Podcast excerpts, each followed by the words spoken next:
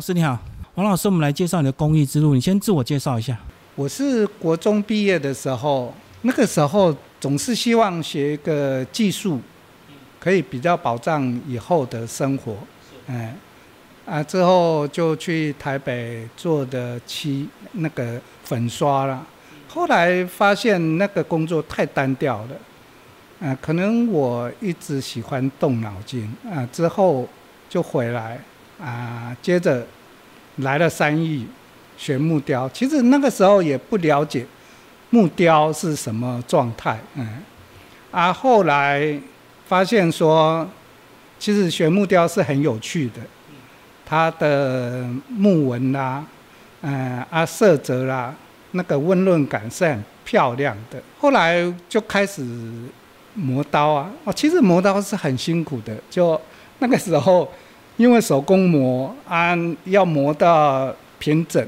啊，你才会，嗯，锋利，要均匀就对对对。那个那个其实师傅也很严格啊，当时的师傅，啊，之后学会了开始磕，开始磕的时候是很兴奋，啊啊，觉得可以开始磕了。可是磕了两下，你会发现，为什么跟想象的不一样？我们看的纹路就是一条一条的，直的，对。啊，你刻下去的时候，你会发现那个那个刀不同角度啊，下刀的时候那个感觉是不一样的，而且那个平滑度或者是会裂啊之类的，是完全不一样的。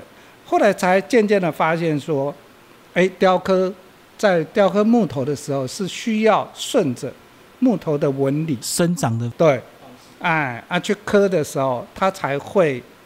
能够顺畅才会刻得好，嗯，所以觉得哎，学木雕是一个很有挑战性的，这里会找到一些乐趣，嗯，就开始，嗯，就一直持续下来，嗯。好，老师一开始你说你找师傅是有人先介绍你来，还是你？嗯，因为那个时候我二姐夫是在三义，他也做外销的，嗯，他跟人代工啊，之后后来。我爸妈是想说，哎，去他那里。而我姐夫就说，啊，自家人，他就介绍，嗯，他一个师兄弟，哎，李庆勇，嗯，啊，我的师傅啊那边，他的科的题材也比较多了，嗯嗯嗯。啊，以前老师在看这个徒弟，他会需要什么条件？还是有人来应征都好？基本上那个时候哈，不会太挑。因为那个时候木雕外销算很兴盛的时候，量很大，对，量很大，所以很需要人，很需要新进的人员，增加人员，嗯，所以什么人来他都收啊，反正坐不住了就会走。他收了之后，他会看你这个人是哎有兴趣，你就会用心嘛，你就会在科的部分会比较多，时间上。你做杂事的时间就会比较少哦。师傅也看的，师傅会看这个。啊，你不认真，你就做很多杂事。对对对，杂事，哎，那也符合每个人的现象。是是是，所以你就是在第一个师傅就待到出师。对。啊，三年多过去，那之前还有当兵嘛，对不对？对，我是在我师傅那边十七岁，我记得是十七岁的时候进去。嗯。但是我一直。做到我我当兵是因为我个子的关系会比较，就第三年才验到再进去。哦，所以你前面等于还在 对对对过不过过不过这样子，所以一直都在那。后来因为出来之后半年，我出来跟我的师兄弟一起组工作室，半年之后就去当兵了。是是是是，第三年才真的去当兵。对对对。啊，刚好你也出师了嘛。对。然后那时候在你的这个木工专业，在当兵有享受一些特别的吗？比如说去当美工兵啊？并没有嘞，嗯嗯，因为我也没有去刻意讲这个部分。你的专长对对，就是很一般。对对嗯嗯，刚当兵就去，出了中心就去花莲，花莲之后再到外岛，嗯嗯，马祖那里，嗯嗯。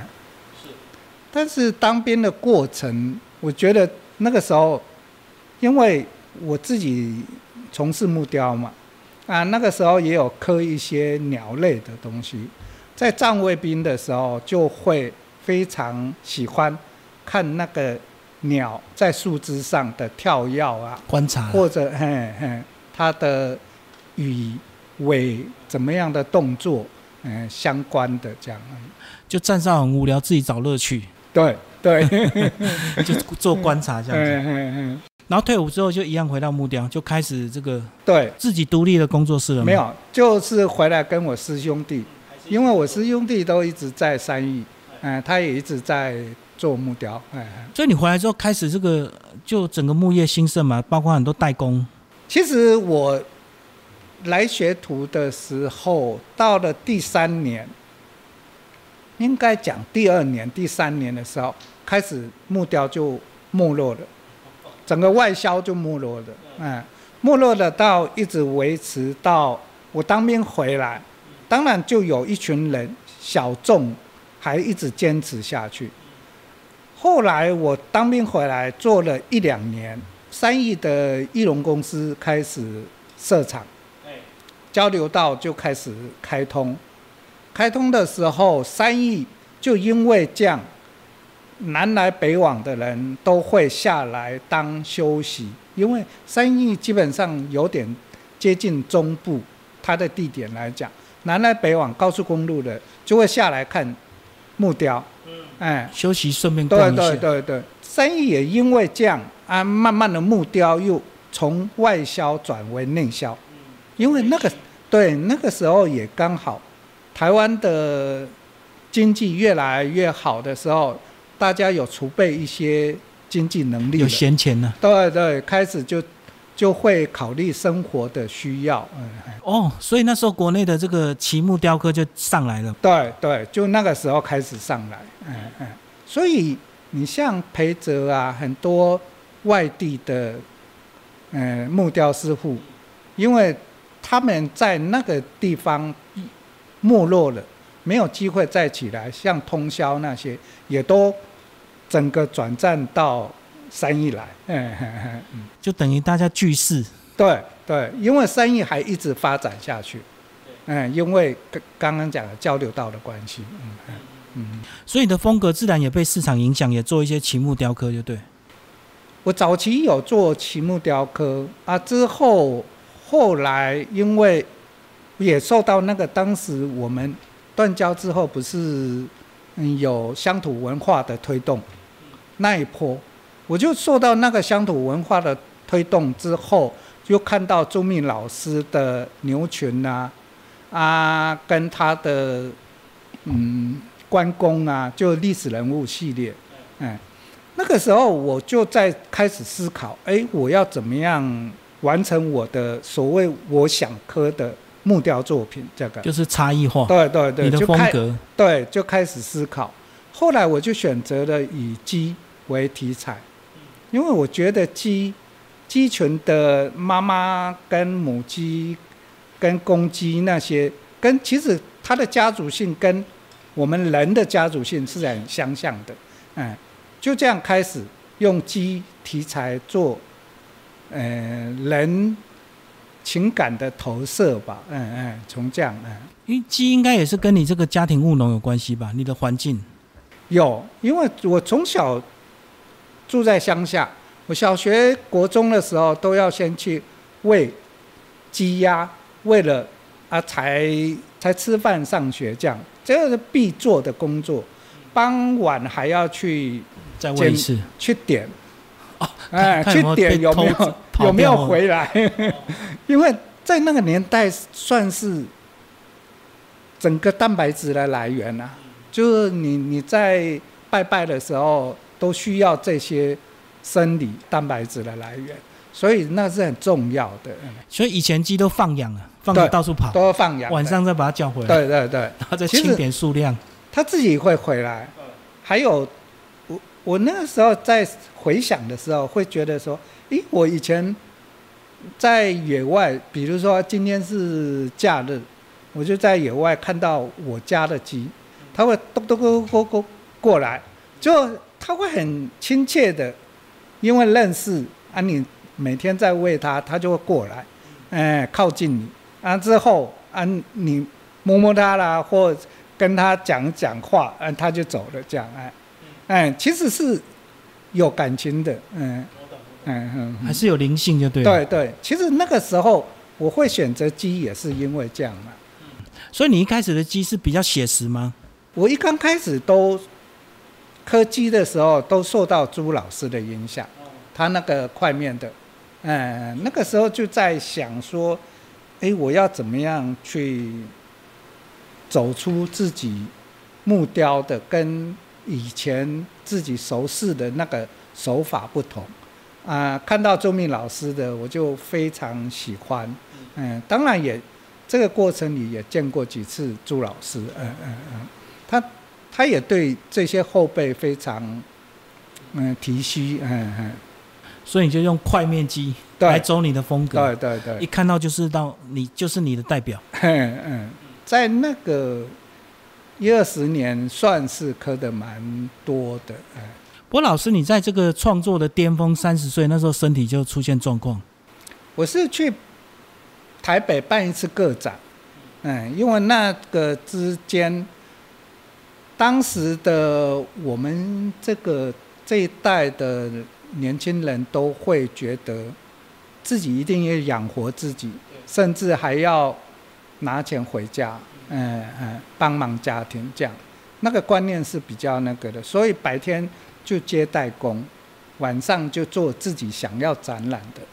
所以就在时间跟体能上就耗费很多，加上刚刚讲的啊、有逼干带源呐啊还有没有注注意到空气的流通啊，还有过劳什么都有哎哎。过劳，嗯嗯，就就身体就不好，所以那时候算是生命很危急，对不对？对，嗯，所以你应该有也有思考说，如果真的是这样的话，你要怎么样留下最后最珍贵的东西？其实刚开始没有呢，刚开始是很混乱的，很错乱，就 对。不知道怎么办。我我想每个人碰到那个阶段都会一直在问的，就是说为什么是我？哎，我为什么会碰到这样的事情？后来我就在一直理理清那个部分。后来我在离心的部分就发现说，其实我的身体一直有提出警讯。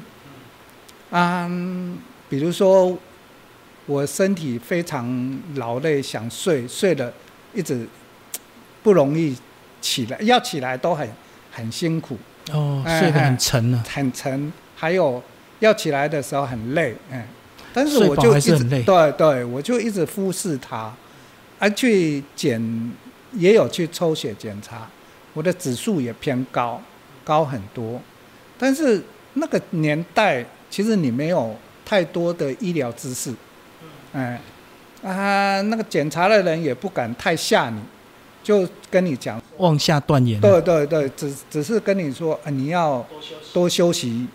但是我们不了解说，所谓多休息，先停下来多休息，养好身体。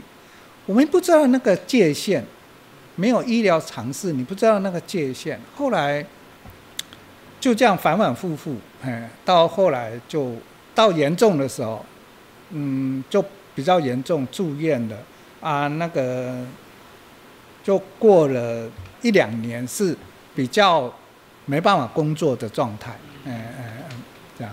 所以你那时候混乱完之后，没有觉得说哇，那我还有什么事要赶快做？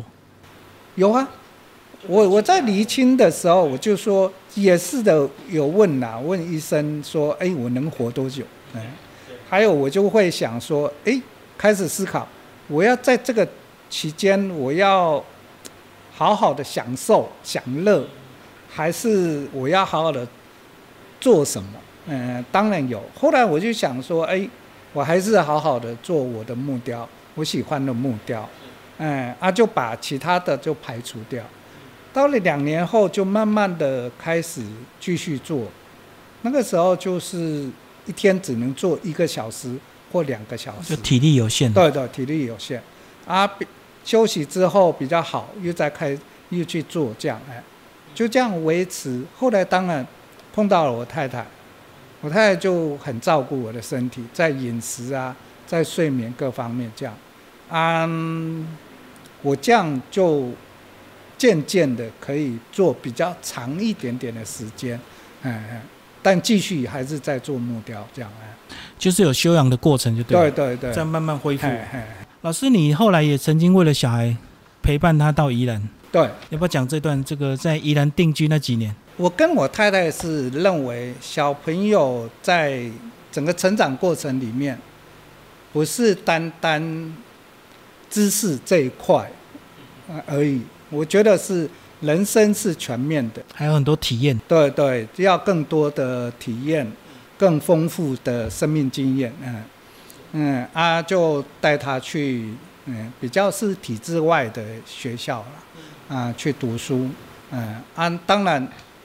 哎，因为还小，那个时候老大国小五年级，嗯，小的是国小二年级，所以就需要有人陪，嗯，啊，我工作室就移到宜兰，反正你创作没有影响，对，创作没影响，嗯，啊，当然去宜兰，我也觉得陪着小孩是一个很快乐的时光，嗯嗯，因为。我们陪着一路陪着他，我是在山里长大的小孩，去了宜兰，你会发现宜兰，因为还是海边，很靠海啊，对，头城那里靠海，啊，傍晚常常去海边玩，所以那个整个的村落还有氛围是完全不一样的，嗯，那有影响你创作吗？就是会有些题材就偏那里去。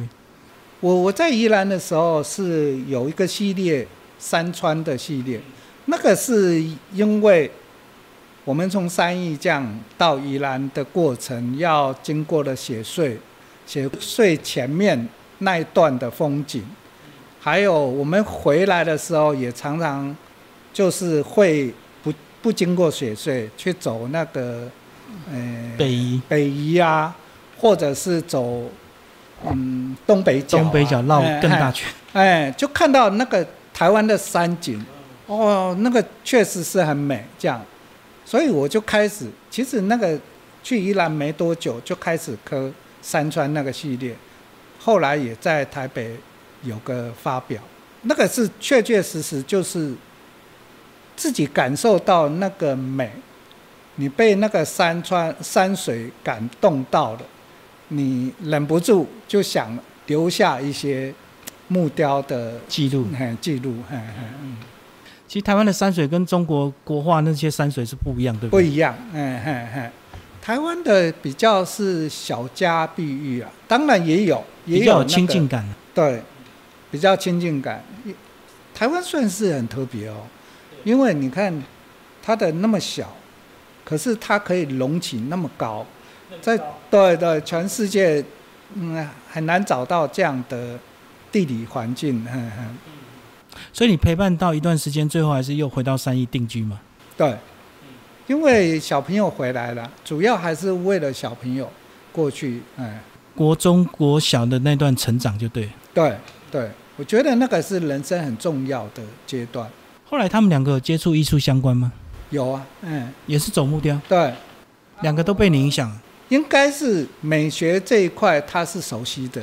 从小，因为，嗯，妈妈有个店，他开了，他是有卖一些日本的精工，嗯嗯，确实日本的精工有些非常精致，嗯啊，再加上，呃，我的工作还有他平时的接触，就他就。嗯，对美学是喜欢，美学素养有提升。嗯，嗯，后来老大是国中就去读大明啊，那个陶艺精工那些，嗯嗯嗯，后来大学就去读大业，嗯，啊，老二就高中的时候还是读普通高中啊，之后他去读台南艺术大学，嗯嗯。哦，等于是他艺术领域上两个都有传承了哈，而且他们的一些学校知识应该回头也对你会有些帮助，回来会跟你讨论嘛，他们学到的跟你的传统木雕。诶，基本上我来讲，我觉得还不错的，就是我我的阶段来讲，我在九零年的时候，就一九九零年，嗯，那个时候三义有一群人，就像石渊呐，还有范康龙啊，还有有一群人，一群人就成立的，哎，就相带着去台中上当时的社大课程。社大课程里面，我们当然就选择跟美学有关的。